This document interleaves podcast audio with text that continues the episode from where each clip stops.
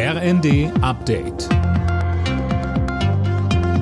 Stündlich neu. Auf den Punkt informiert. Ich bin Eileen Schallhorn. Guten Morgen. Im Bundestag wollen die Regierungsfraktionen und die Union heute gemeinsam grünes Licht für die Lieferungen schwerer Waffen an die Ukraine geben.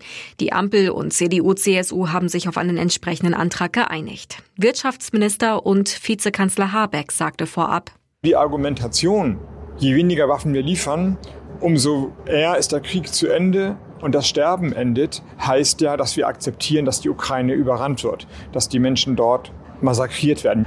Vor diesem Hintergrund finde ich, ist die richtige Entscheidung, sich für die Lieferung von schweren Waffen zu bekennen, wissend, dass es Schuld auf einen legt.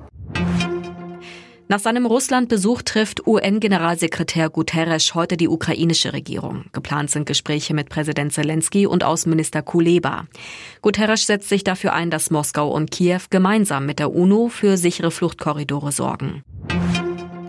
Die Gesundheitsminister von Bund und Ländern beraten heute über gemeinsame neue Regeln für die Corona-Isolation und über die Quarantäne für Kontaktpersonen.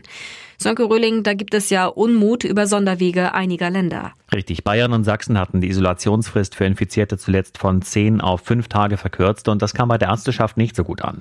Man brauche klare Regelungen, die sich nicht von Land zu Land unterscheiden, so die Vorsitzende des Marburger Bundes Jona in den Funke-Zeitungen. Wie sie sagt, ist so eine Reduzierung der Isolationsdauer auch nur sinnvoll, wenn die Betroffenen offiziell negativ getestet und 48 Stunden lang symptomfrei sind. Darüber wollen die Gesundheitsminister heute beraten. Der FC Liverpool kann sich Hoffnung auf den Einzug ins Finale der Fußball Champions League machen. Das Team von Jürgen Klopp bezwang im zweiten Halbfinal-Hinspiel zu Hause den FC Villarreal aus Spanien mit 2 zu 0. Das Rückspiel steigt nächste Woche. Alle Nachrichten auf rnd.de